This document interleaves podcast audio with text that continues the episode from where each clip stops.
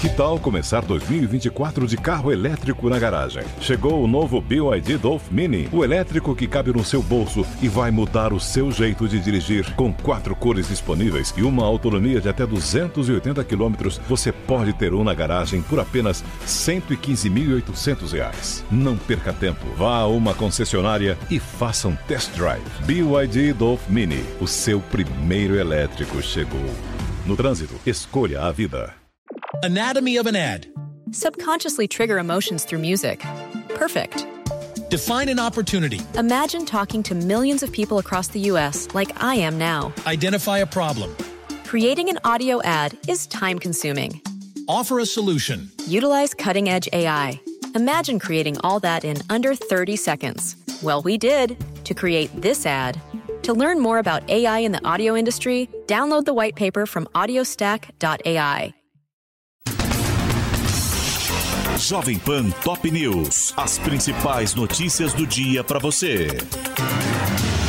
Olá, aqui é Paulo Edson Fiore e estas são as principais notícias de hoje. Tarcísio de Freitas e Fernando Haddad nacionalizam o último debate com pandemia, salário mínimo e Auxílio Brasil. Candidatos ao governo de São Paulo trocaram acusações envolvendo os padrinhos Jair Bolsonaro e Lula, repetindo discursos das campanhas ao Planalto e elevando o tom na tentativa de acuar um ao outro. Temas estaduais ficaram em segundo segundo plano no debate promovido pela TV Globo. Os candidatos discutiram assuntos como valorização do salário mínimo, vacinação, relação com o agronegócio, programas de transferência de renda e outras questões que envolvem os embates presidenciais. A estratégia foi puxada principalmente por Haddad, que ficou atrás no primeiro turno e agora, segundo as últimas pesquisas, atingiu empate técnico com o oponente, com 43% contra 40%. 46% das intenções de voto, respectivamente. Tarciso reclamou que tem sido alvo de fake news antes de responder perguntas sobre vacinação e regras sobre os programas de transferência de renda. O candidato do Republicanos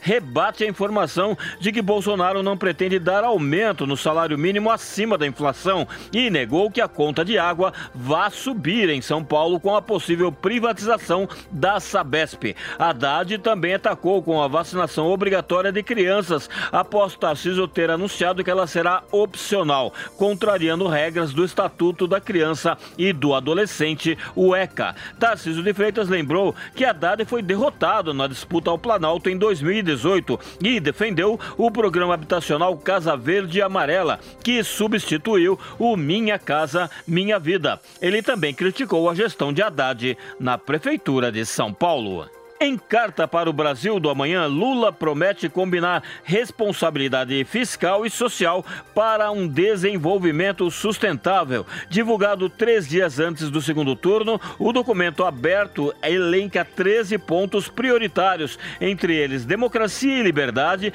desenvolvimento econômico com investimentos, desenvolvimento sustentável e transição ecológica, reindustrialização do Brasil e agricultura sustentável além de uma nova legislação trabalhista.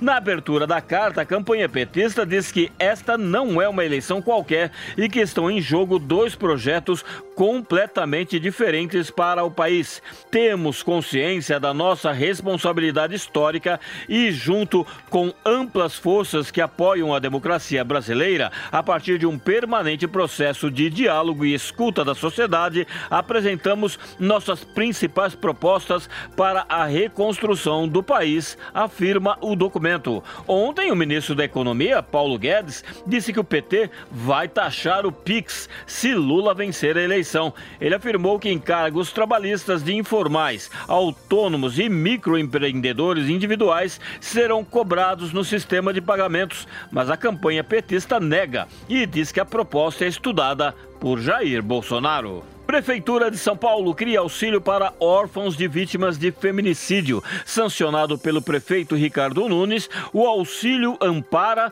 terá o valor de um salário mínimo e será pago até que o menor complete 18 anos de idade. A medida é de autoria do executivo através do prefeito Ricardo Nunes. Para serem contemplados, crianças e jovens deverão ser matriculados em uma instituição de ensino na capital paulista e inscritos no CAD Único, Cadastro Único. Além disso, precisarão estar sob guarda oficializada por família acolhedora ou tutela. E, se inclusos em ambiente familiar, a renda total não pode ultrapassar três salários mínimos. De acordo com a lei aprovada, disponível no site da Câmara, a manutenção do benefício está condicionada a outros critérios, como frequência escolar mínima de 75%, calendário nacional de vacinação atualizado, acompanhamento nutricional e do serviço social do município município. Para casos em que haja necessidade de extensão do auxílio até os 24 anos, é preciso que o jovem apresente um parecer social